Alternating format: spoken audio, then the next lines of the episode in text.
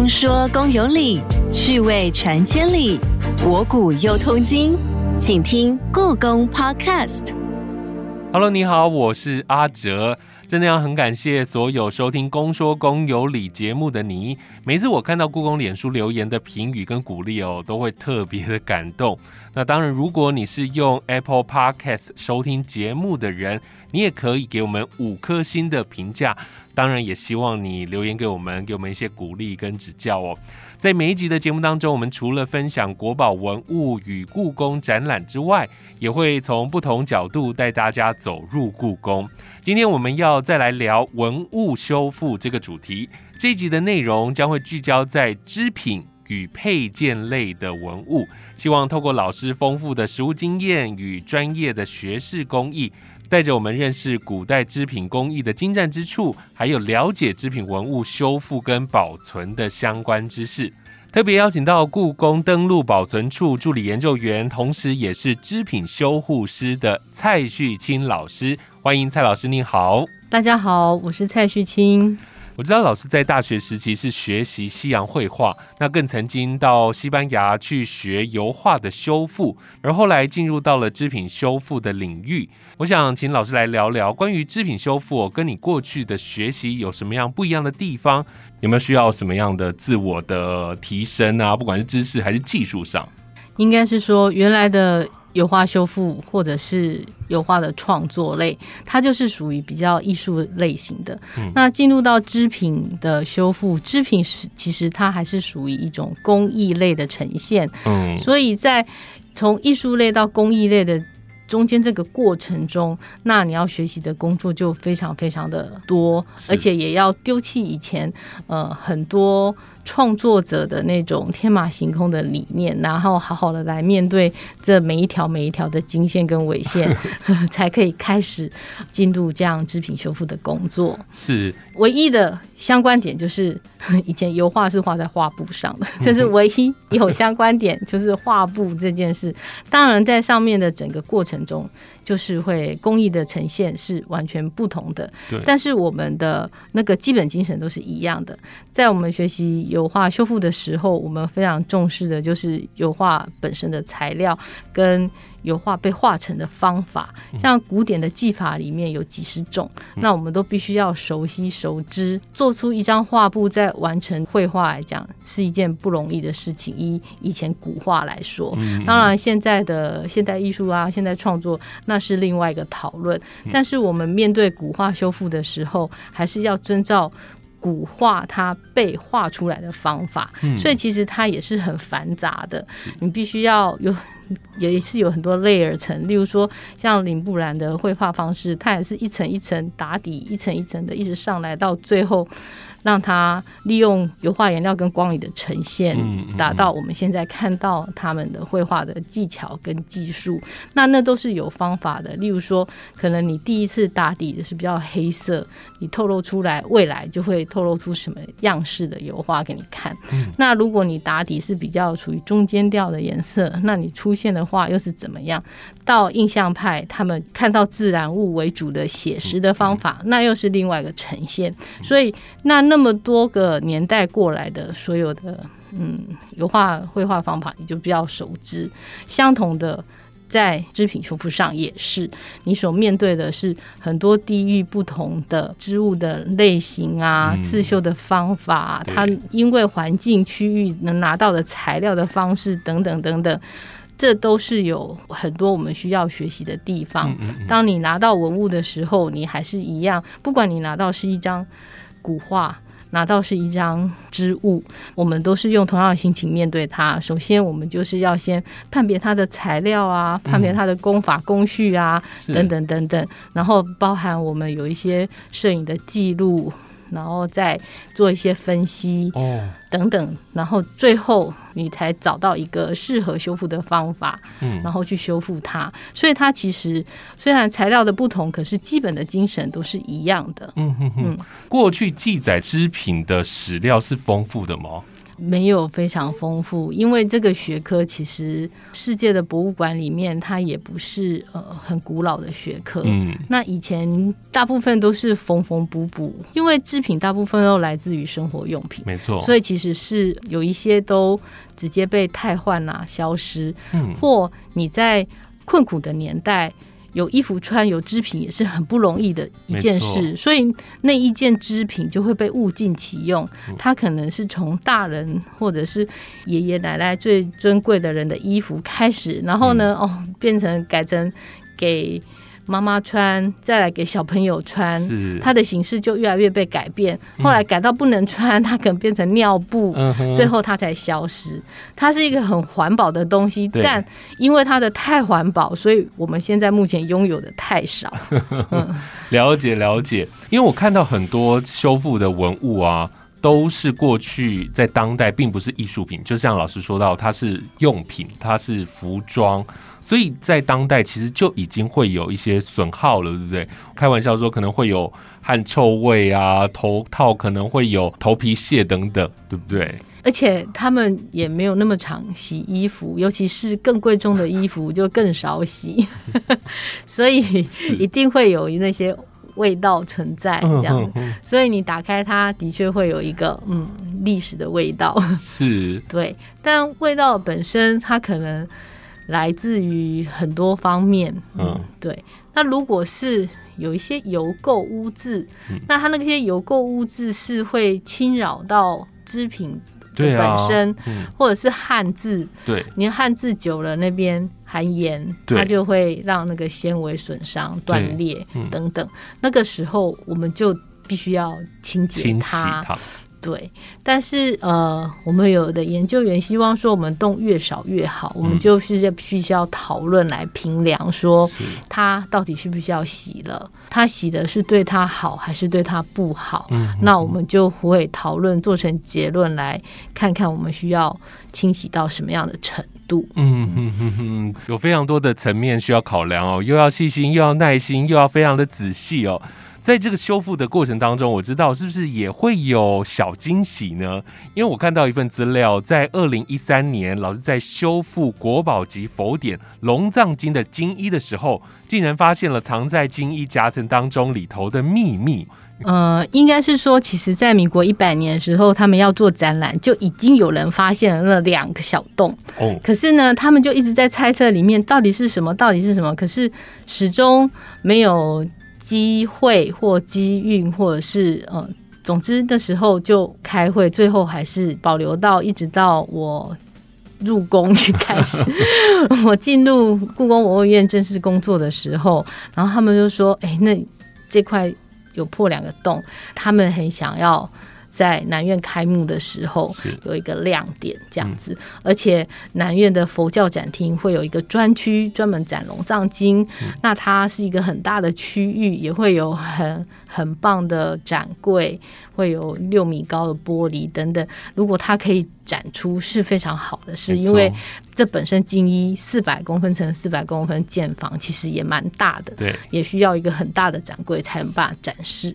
于是我就开始看看它到底是什么。嗯那时候我跟另外一个高怡君助理研究员，我们两个就拿那个透光的去照它，发觉诶、它很奇怪，它里面有出现七个圈圈，跟一些很像笋状的 不知道什么东西的图案。在那个中间层，他从他的破口呢，就是看到一些花样，但是也看不出来是什么。嗯，于是我就是借了我们另外保存人员，他有类似腔肠镜那种，嗯，我们就把它伸进去。是我伸进去看，就发觉，哎、我好像看到一个龙的眼睛呢。他们说，这所以里面那个是龙吗？嗯其实我们也还不知道，所以后来我们就推测七个圈圈就是一个团龙的形状。嗯，旁边那个 我们以为是笋子的那个，可能就是可能就是云朵状啊、云朵纹或什么之类的。后来，于是我们就做了一个修复的计划跟报告，跟院长讨论，然后也公文核定说，那我们就可以暂时把它拆开来看，嗯到底里面是什么。是可是按照我们的修复伦理，他没有干嘛，我们是不能去破坏它的，不随意破坏它。可是因为看到很像有龙的眼睛的那里的，你可以看到它其实也有一些擦伤的，所以可能在戳破那个洞的时候也有擦到它。所以那这样我们就要修复它啦。对对，所以就能够因为修复而把它展开这样子。展开的过程，因为我们也是希望最后还是可以合回去，所以我们都尊重文物的原来的状态，所以我们都把它的针脚的。震动都留下来。哦，嗯，就是以后就可以按照那个洞穿回去，不再给他有过多的受伤这样子。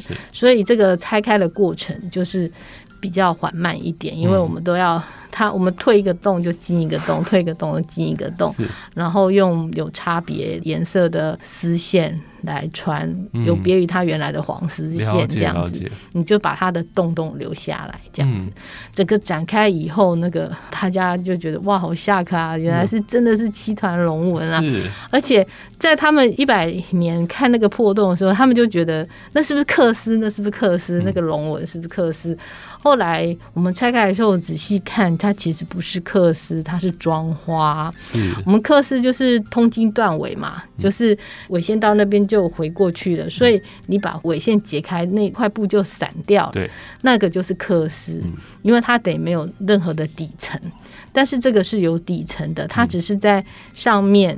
我们可以叫装花也好啊，叫挑花也好，这都是一样的东西，就是一样是小尾线在上面制造图案，但是它还是已经有经纬线了，是单面而已，单面的龙纹就不像克斯是双面，对它没有办法，因为它还有一个底就把它遮住了，是这个意思。了解了解。如果我换一个名词，可能大家比较。知道这是什么中中国制品，我们称妆花。可是如果我讲提花，可能大家就比较清楚，因为大家常常会买提花 被单啊什么的。对，它就是那个意思，它就是在它上面做装饰这样。所以过去清代的档案当中都没有针对这部佛经里头的七团龙纹琢磨，没有，目前还没发现啦。我们不能说没有，因为历史是发现的，文文献会继持续发现中，到目前为止还没有发现这样，只有发现说他交办了去做了这个金贝，可是它的内容，这是至于有没有什么花纹，什么是目前还没有看到的。因为龙藏经它有三层的金衣嘛。那现在这一层金衣里面有七团龙纹，对，不会有好奇。另外两个金衣里头也会有其他的，我们看呃肉眼就可看，它就没有东西。有一个就是呃像棉被里面有充填棉花这样子，它就可能在做外面的包覆，做一个最完整的包覆的时候，它就是比较强壮这样。是，那目前这样子修复完这个金衣，也就是说七团龙纹就被你们包进去了。哦，没有，目前因为之后就是先回家休息嘛，他现在还在睡美容觉，因为呢，呃，未来还有机会被展示，所以我们就暂时还留着它被拆开的样子，看它是不是会会还有需要被展示这样子。那因为博物馆的四大功能里面，展示跟教育也是它主要功能，那它展示的时候也顺便做了教育，所以在这样子前提之下，嗯。暂时是没有把它再缝合回去的，可是他们现在就是好好的在库房休息这样子。嗯嗯嗯嗯，哇，我觉得这个就是在修复的过程当中碰到的小惊喜，其实有非常多这样的东西。这个最大的惊喜是因为它都一直遮在里面，所以你打开的时候，那个颜色就是原来的颜色，就从来没有没有被光照裂化过的颜色，所以它就是新鲜的颜色。那我们就可以看得到，除了看得到它的装花工。艺之外，看到它很完美的金线，很整齐的在那边被保护着。那你也可以看到他们那些染色的原来的颜色是多么的饱和，虽然是鲜艳的，可是并不俗丽这样子。嗯嗯，这个是藏文龙藏经。嗯，乾隆时期也有做一个满文龙藏经，它里面也有模仿这个，里面也有，我们也一直光照过，它也是有。小团龙在里面，只是 size 都比较小，这样。但我们没有打开它，因为 它没有任何损伤。我们只是知道它也是有做了同款，然后也是 size 比较小在里面。打开也很累的。嗯，对，就是。但是当然你有好奇心的那个冲动，很想要知道它里面到底长怎这样就。感觉好像可以对照的感觉了。嗯，所以应该是说还是有一些记载是有的的，不然不会到乾隆的时候他又做了相同类类似的的事情，事。情。对，虽然他做了很多事都会那个。就是为了这个尊敬他爷爷，但是跟他爷爷做一样，对对对只是 size 比较小，他时常会这么做。没错，但是如果没有记载，他也没有办法去做这种类似拷贝没错。或向他致敬的。他很喜欢做致敬这个工作。是我我看到了资料，发现故宫截至今年的三月，统计出来院藏织品的文物大概有一千六百二十六件，那刺绣有大约是三百零八件，所以这样子加起来两千多件，就是老师所要负责的工作内容了。嗯，应该会比这个多更多吧，因为我们还有一些不是统计在这个里面的，哦，例如说那个盔帽啊，是 那些帽子类啊，嗯那个感觉好像所有的配饰跟身上穿的都跟老师有关。对，只要没有浆糊的都跟我有关。嗯，因为我们后来有做了一个分科，就是把有表背的项目的，就是给我们裱画师，他们就会来负责。嗯嗯嗯，哦，那如果是完整的面料，像你的织品柔柔软软的那个样子的，没有被任何装裱形式没有被涂上浆糊的，那那个都基本上属于我的工作范围。了解，这样听来真的工作范畴蛮广的哦。那老师不只是修这个织品，然后还包含了配件。我们来分享一个老师之前的修复案例哦，就是一件设计比较繁复的裙饰文物，就是在裙子上的一些装饰品哦。这是院藏青象牙璎珞衣。这件文物不只有织品本身哦，它还有非常多的配饰在上头。应该是说，它本来的那件衣服是没有在我们院藏里面的，对我们有的就是它的外面。那我们外面的这些是是否是成套，这个还要跟研究员讨论。嗯，但是嗯它有的我们也是都有，例如说它除了裙以外，还有背背绑上面的，好像绑在背上的，还有官官帽带，是然后跟这个裙子的的样式。嗯那我们没有，应该就是比较是上半身的这样子。是。嗯，那这项文物主要是修复它的哪个部分？是串珠呢，还是要把它固定？最主要就是在结构加强上面，因为它其实我有重量的，嗯，它下端的那个金属的铃铛啊，或叶片造型的这些金属的装饰物，其实都掉落了。嗯 那我们现在就是要把它串回来。那它的难度是在哪里？是我们现在看到它好像是在最下摆的掉落，对事实上你看仔细观察它的工艺，它应该是从下面才是它的开头往上串的。对，所以它等于是它的最原始的那个线头断掉了，断掉以后，我们就要搭线接线，接起来。我们要接一条线，假装做出那个原来的头，再把它串回来以后，再把多余的线藏起来。嗯哼，那因为它的孔洞都非常小，大概都是零点二、零点一咪咪，是，所以有的针也过不去，所以它要徒手慢慢穿。嗯，穿完以后，在适当处做固定以后，再把它藏起来，让你外面是看不到我加装加固的那条线是。那条线为了配合它原来的，我们还把线都染跟它原来的颜色一样，嗯再把它串回去。是，嗯，哇，所以它的困难是这样全部都是手工的。全部都是手工的，所以它的结打起来非常非常的小。那我们也要模仿它在构件跟构件之中，就是它可能铃铛下面配金属叶的那个构件跟构件之中，呃，它还是会。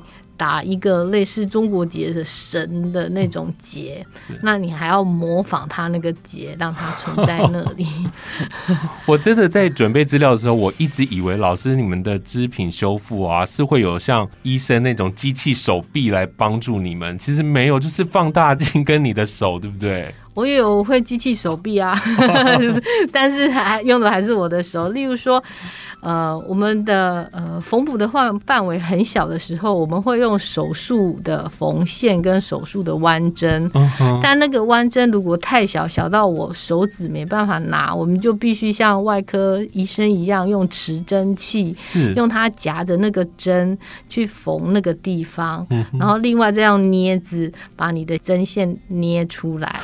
所以其实，哎、那也算是一种机械的延伸，只是那是我自己的手臂。超难的耶，老师那要练很久的呢。所以我像嗯别的人我不晓得，像我偶尔就是我也会练习一下，嗯，就是你没有在做别的工作的时候，我也会练习一下这个缝补。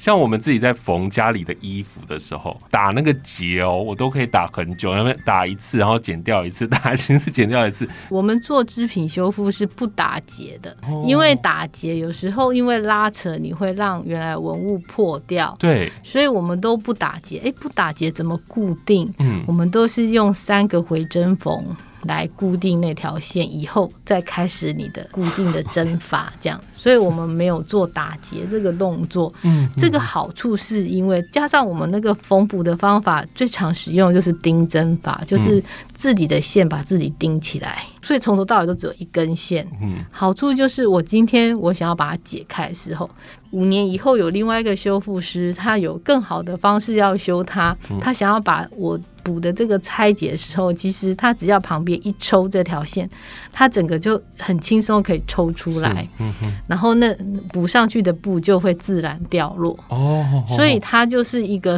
所谓的可逆性，是，对，所以我们是不打结的。嗯，嗯嗯，哇，真的是神乎其技哦！在不打结的一个状态之下，然后要恢复原来织品的样貌，然后展现到每一个观众的面前哦。好，我们现在要进一段故宫爆卦单元。这次的爆卦单元呢，跟织品的清洁有关。我们先休息一下，待会再回来。故弄玄虚，真有其事。故宫爆卦，你来猜猜。博物馆中典藏的织品，在进行保存及修护的过程中，必须受到一定的限制及规范。根据文物状况、修饰的方式、脏污以及损坏程度，拟定最佳的清洁方法。关于织品文物的清洁方式，你知道有哪些吗？想清洗织品文物，可以用洗衣机吗？故宫爆卦，稍后解答。今天的故宫爆卦要请你仔细听节目了，老师也会在节目当中来分享，同时我们在节目的最后也会告诉大家正确的答案。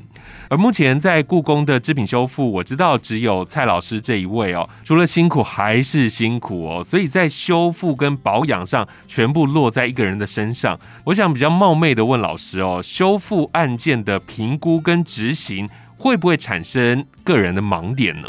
自己工作的时候，呃，偶尔你也不能说盲点，就是我们在选择那个修复的材料跟方针的时候，呃，会有一点需要大家讨论的地方。对，假设说，哦，我现在需要做一个粘合剂来专门来粘贴一个文物的加固，那我可能做实验有五种，五种做出来，我觉得诶有三种都是可以使用，但这三种里面我还要再选哪一种？我可能就会想要知道其他人给我的建议，嗯这时候我们就会询问其他修复师的意见，呃，就算他跨科也没关系啊，我可以问问 paper 纸类修复师或漆器的或瓷器的修复师，他们曾经在用过这样类型的粘合剂里面有没有什么经验？那他们就会提供哦，他们曾经使用过，呃，会产生什么样的效果，或会有什么。不好的地方，是或者是比较难粘呐、哦或用什么样比较未来比较好清洗之类的。那我们讨论之后，就会选择一个来做决定。嗯所以跨科讨论，我们现在也是非常热络的一个方式，因为反而科目不同会。让你的脑更清晰，因为它会看到你平常没有看到的或没有注意到的部分。文物的修复本来就并非是单一的面向，有很多东西真的需要考量的哦。那说到了织品修复，就不得不提到织品的材质跟色料。我知道在过去十七、十八世纪以前哦，大多都是用天然的染料，并不是化学的染料，那势必会有褪色的一个现象。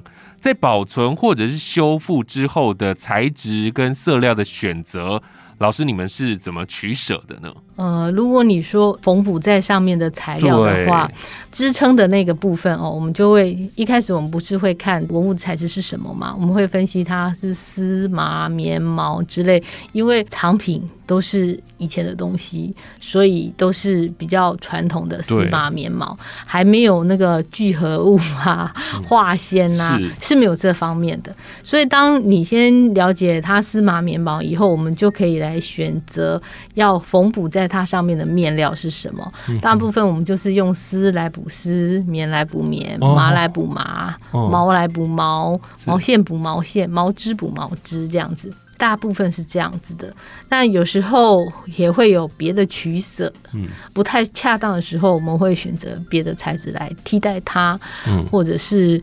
做别的方法，但基本上原则我们都是希望用它原来的材质跟它补在一起。嗯，之前如果大家对修复有兴趣，应该都会知道，我们补画来说啊，补陶瓷或者是补木头漆器，他们都会有一个叫全色这件事，是就是把你的颜色补回来。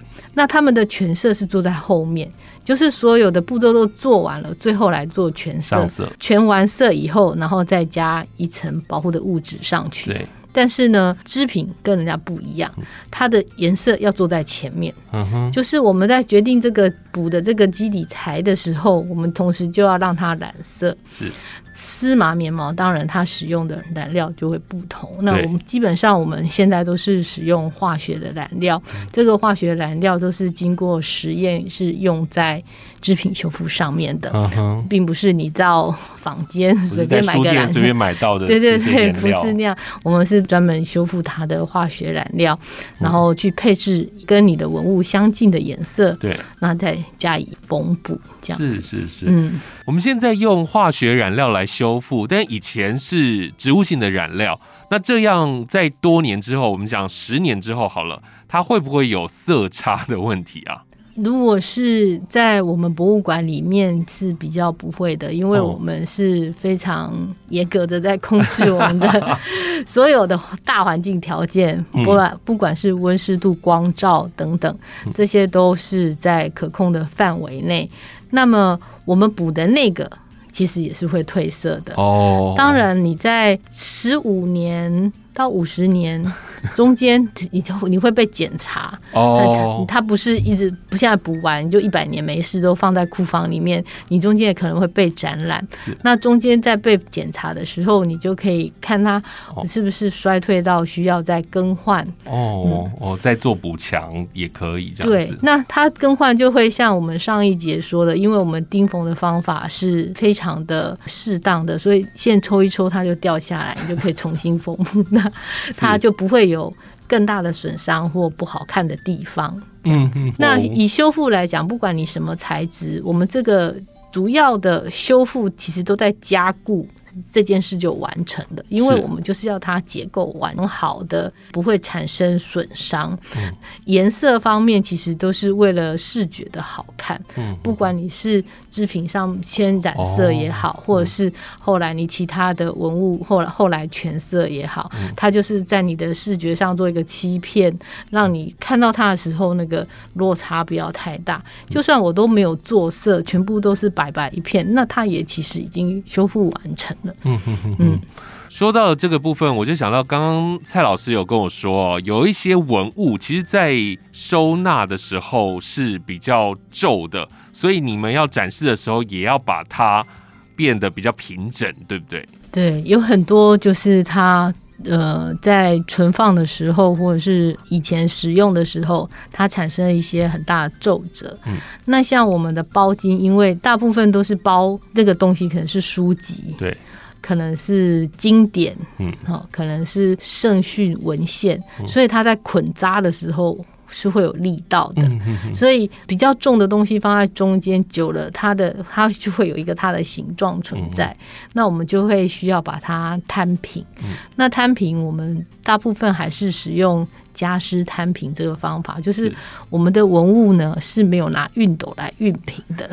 常常有人会说啊，老师你怎么对啊，很快 洒水啊，然后熨熨的平啊？我嗯说某某某，他为什么要那么久？我说我可以隔一层布啊，不能不，因为我们上面会有很多织金的金线呐、嗯有一些刺绣啊，它以前的刺绣刺的很密，嗯它有一点已经刺的有一点浮雕感了。如果你一熨，你都把那个线烫平了，那它就失去了它原来漂亮的样子。嗯所以我们是不会用拿熨斗直接去烫我们的文物的，所以我们都是用加湿，慢慢的让它平整。嗯嗯嗯，嗯。那要花很多的时间，而且是局部的加湿，对，因为我们不能一次给它很湿的原因就是是，整个泡一下水，然后拿起来摊开。为什么不能整个泡水？嗯因为你看到我们这些布其实都还蛮硬挺的。嗯，为什么它还那么硬挺？是因为它都有上浆，就是它哦制作完以后，为了让它好看，以前都会上浆啊。像我小学的时候，我记得我制服的裙子，我阿嬷也会帮她上浆，因为她觉得这样穿起来比较挺、有精神这样子。更何况这些宫中的衣服啊、饰物，那他们都会把它浆得很漂亮。那层浆，北方可能就是麦糊嘛，嗯南方可能就是米米糊糊嘛。嗯之类的，如果你这样一水下去，它的浆就没有了，所以嗯对对，它就随着水离开了。哦这时候你就会获得一个非常软的布，全新的文物，非常非常软的布。嗯那这么软，它可能就会对它原来刺绣在它上面的金线产生一些危险。是那你金线泡水，那个金箔也会离开你这样子。哦哦所以我们是绝对不会用这么潮湿的方法工作，这样。嗯所以其实加湿摊平还有一个标准的守则，是我下面还要有抽气，把那个湿逐渐抽掉，嗯让它一次不要那么湿。你也可以广面平整，只要你地方够大，但是你一定是一次一点点、一点点、一点点时间，你就要控制它。嗯嗯嗯。嗯，所以是用花，为什么要花很多时间把它摊平？就是这样。所以老师在同一个时间可能要弄很多个织品，很多个文物，这这边在摊平，然后那边在染色，然后那边又在编织，这样。常常是需要一次同时进行，嗯，因为等他的时间空白啊，对对可以做别的这样子。嗯，嗯，我知道老师除了有织品修复的工作之外啊，那还会有现场布置的工作，对不对？对，因为呢，我们有很多南院的藏品，我们需要去帮他穿衣服，因为他可能。呃，需要做一些固定，有时候需要再缝个几针或者怎么样，那这个是需要修复师在场的，哦所以我们就要下去工作，这样。是是是，嗯。我想大部分的人都了解，就是织品文物它本身比较多是比较软的，那在展示上，所以就会放在 model 的身上，或者是放在板子上，然后甚至是把它立起来。那立起来也要有技巧的。老师是不是也跟我们分享你在展场当中的一些经验跟心得呢？展示其实是一个很艰难的工作，因为它的织品有时候都两三百公分大，哦，这个是很困难的一个点，因为它面积很大嗯。面积很大呢，可是我们的策展人他们就是会很希望你让他站起来，这样嗯嗯，他们不想要只是都躺着展。观众很难看到它里面有什么，嗯所以他们很想要让它像画一样站起来。嗯你就要想很多的办法。传统在织品上 mounting 的技巧，我们就是会把它缝在一个垫子上，嗯。然后让它支撑，让它像画一样站起来。对，可是这个方法板子的本身比较重，重量很重，嗯就是布展的人员就需要比较多，嗯而且它收纳也不方便。然后它下展以后，我还要把它解开，嗯让它那个针可以休息，可以舒 松开休息，让它的纤维不会一直在紧绷的状态。所以它所要做的工作就非常多。后来呢，因为我看到 有一个方式可以很好，就是像我们文具里面有一个亚克力的线，然后里面像尺一般，然后里面有埋那个强力磁铁。嗯我觉得，诶，这或许是可以用在这样子的布置上面。就正常我们用在那个白板上面的那种，对对一样一条这样，一条，然后里面有两颗强力吸的那种，对，于是我就想请，我就请那个策展的厂商，就把它做大一点，嗯。让它做成很像亚克力尺，比较宽一点点，然后再依照文物的强弱嗯。来选取，说我要多少公分把一颗强力磁铁，是。例如说可能不需要那么强壮的，可能是十五公分，可是有的比较厚的织品可能十公分甚至五公分，它才吸得住。那在它这种间隔间隔的时候，做出一个。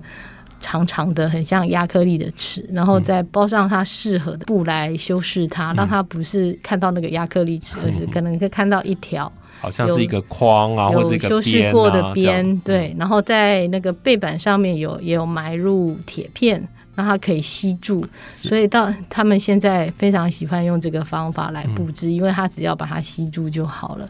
嗯、是是我们也就省去了要搬那个很重的背板啊，或者是哦、呃要先缝，然后之后还要再解开，那缝很不容易耶，因为我们的针脚都是大概零点五公分，所以其实缝一圈四百公分是要缝，台湾可以怕哦绕台湾好多圈。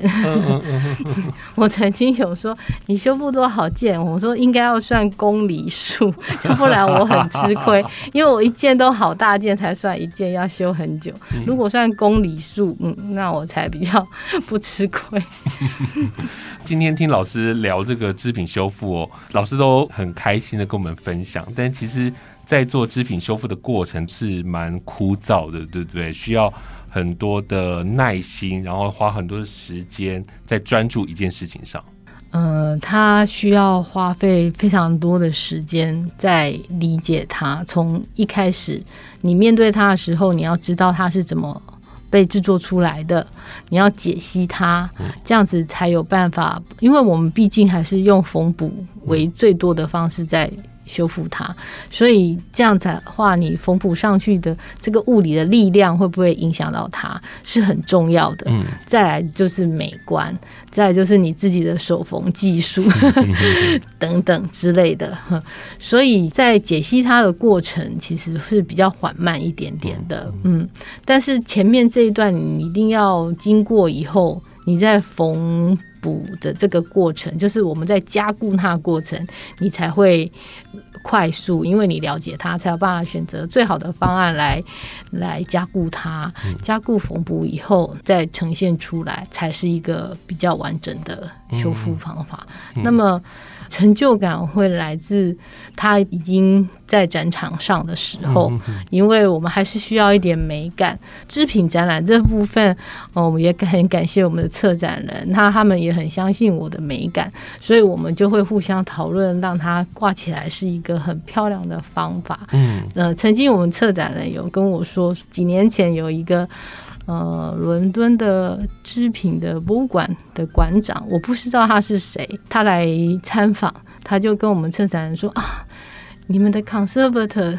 是谁？我要认识他。他说：“哦，呃，这是什么吗？”他说：“他做的实在太好了，你们一定要嘉奖他。”当我听到的时候，我就觉得，嗯，一切的那个辛苦好像都值得了。对对对对对，是很开心的。所以他在那边被展示的时候，然后被观赏，被大家了解他这件文物是什么的时候，那时候其实那个心里是有愉悦感的。嗯嗯嗯，是非常非常开心的。对对对，所以我我要是有时候知道，哎，这一件是到哪个展场，我也会去展场看一下，看看看大家参观时候有什么反应，那 那他们对这个展示方式有没有些理解嗯等等之类的，嗯。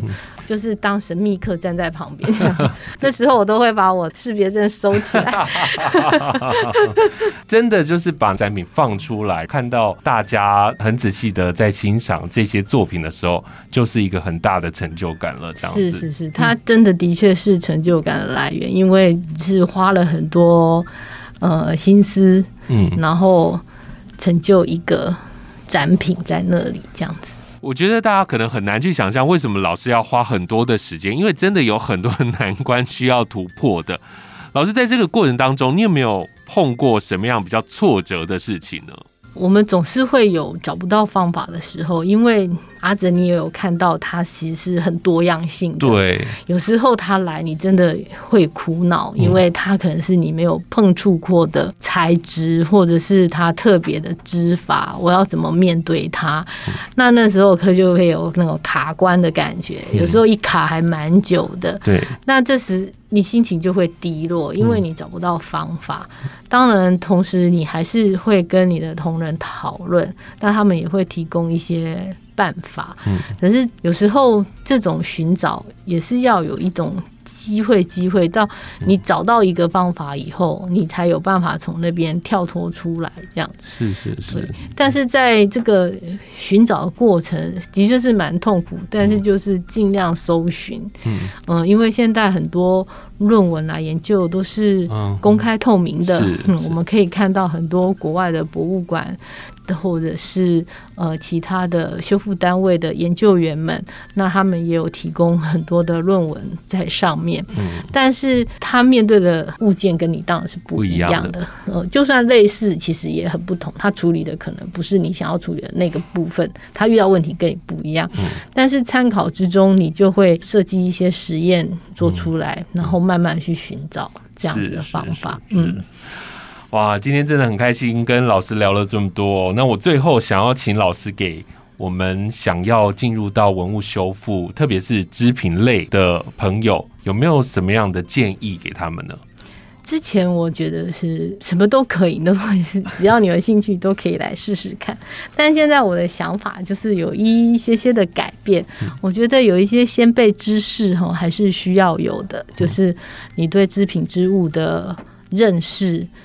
跟他的感觉，然后你的工艺的能力还是要有的，嗯，就是你手做的部分还是要有的。再就是化学、数学的部分，不用很精通，可是我们都还是要用到基本的化学、数学的观念，物理上面的还是要有一些基础的，这样是会比较好的。